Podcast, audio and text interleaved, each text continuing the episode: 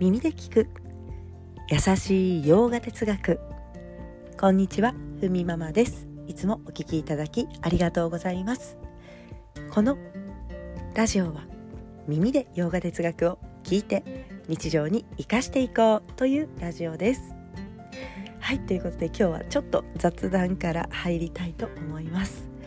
いや実は今週私小学校の娘がおりますけれどもや急に学年閉鎖になってしまいまして まあ仕事の合間にあの娘と一緒にいる時間はま増えましたけれどもいやなかなかね自分が今週はこれをやろうと思っていたことがやっぱり進まないんですよね。いやちょっとねあの娘がいる時はなるべくあの話しかけられた時は相手をしながら、まあ、一緒にね例えば折り紙したりとかあの話しかけられた質問に答えるようにするんですけれどもちょっとねあの娘も自分で何かあの始めたらちょっと私は 今やらなければいけないことを先にですね優先して私自身もちょこっとね仕事を合間にしてました。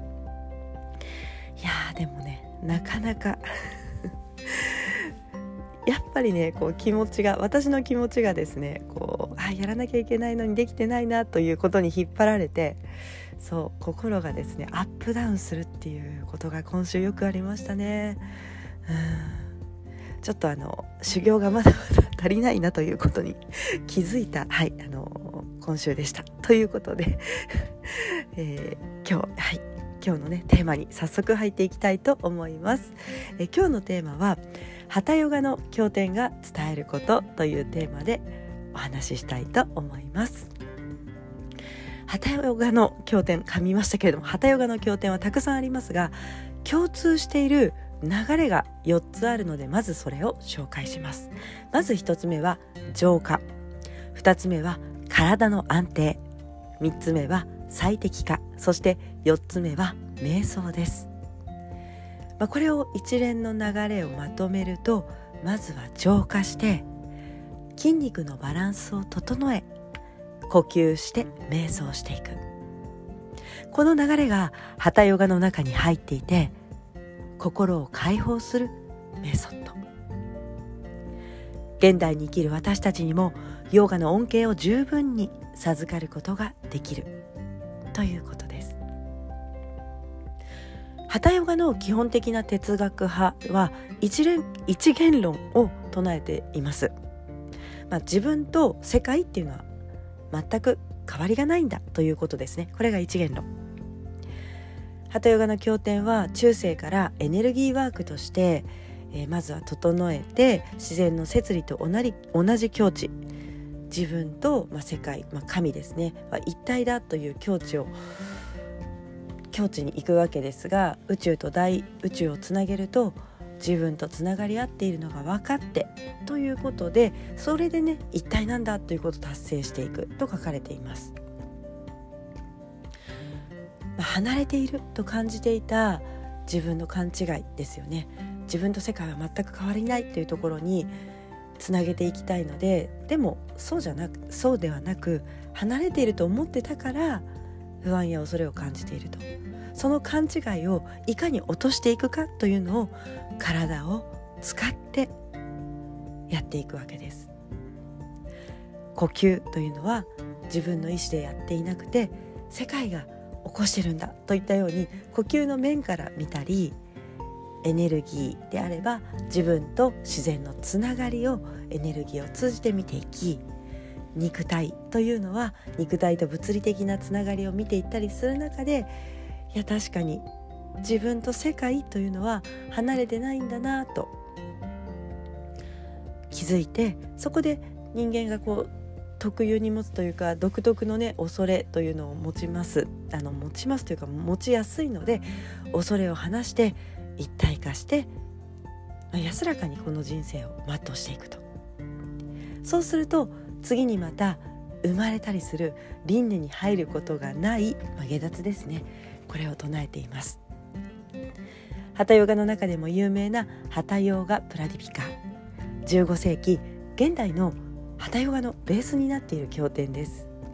その一章にヨガを成功させるための質というのがありますので今日はねそれを紹介して終わりになります。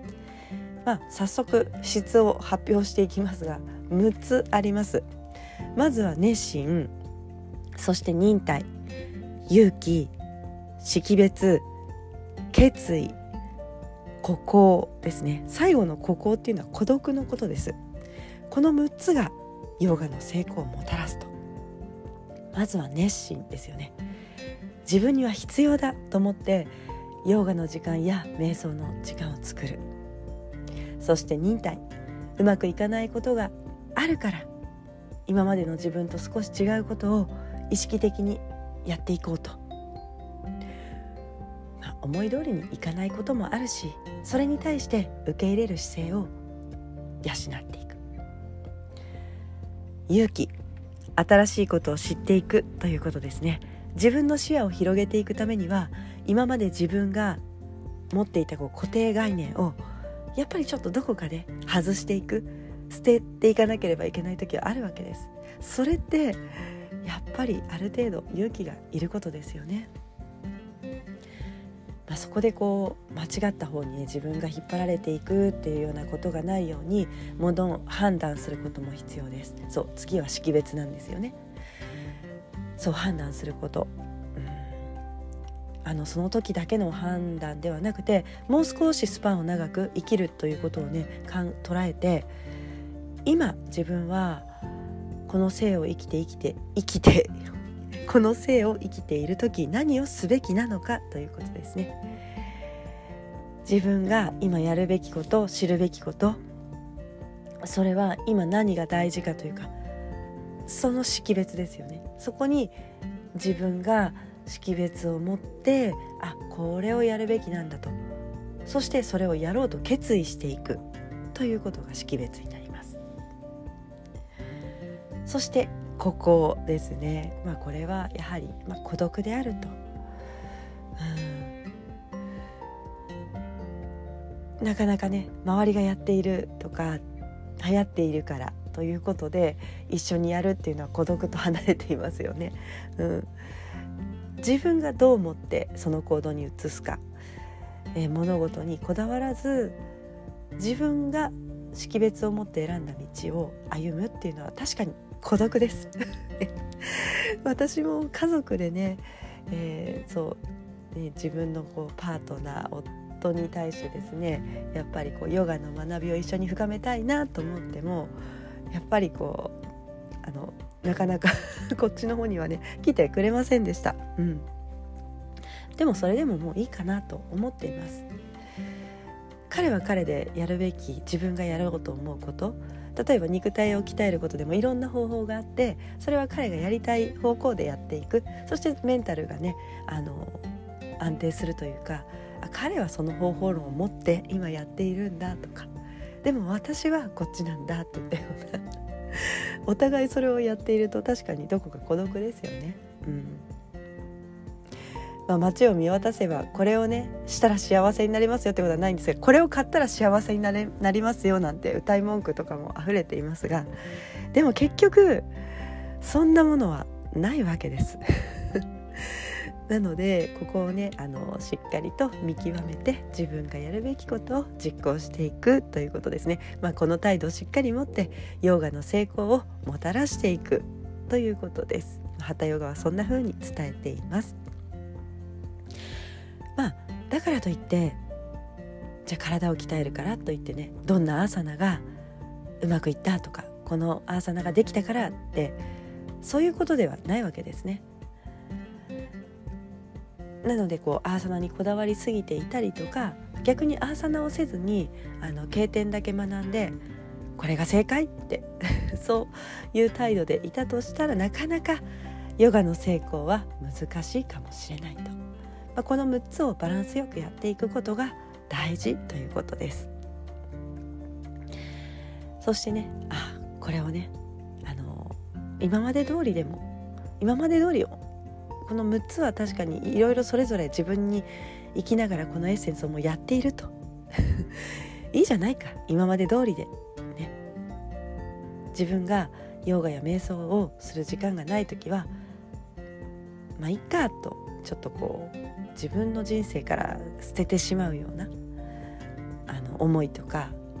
結局ヨガなんてやっても意味ないでしょっていう熱心さ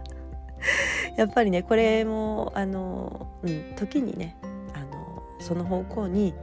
行ってしまうことあるかもしれませんがこれではやはりハタヨガの経典はなかなかうまくいかないんじゃないよあいいかないよということをね言っています。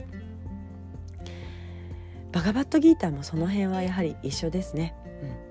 うん、謙虚さとか切実に続けるとか。まあ、確かにそういう時はね孤独も持つと思います。でもそれを恐れず前に進んでいくことが大事ですということを伝えてくれています。ハタヨガの経典も同じようなことを言っているわけです。ヨガの哲学ねというのは大事なことは変わりがないということですね。はいでは今日はちょっとだいぶ噛んでしまいました。ちょっとね鼻が詰まっていて途中で あの苦しくなってちょっと詰まりがちになりましたけれども最後までお聴きいただき本当にありがとうございます。では今日一日も皆様にとって素敵な一日になりますように。耳で聞く優しい洋画哲学ふみママラジオご清聴ありがとうございました。ナマステ。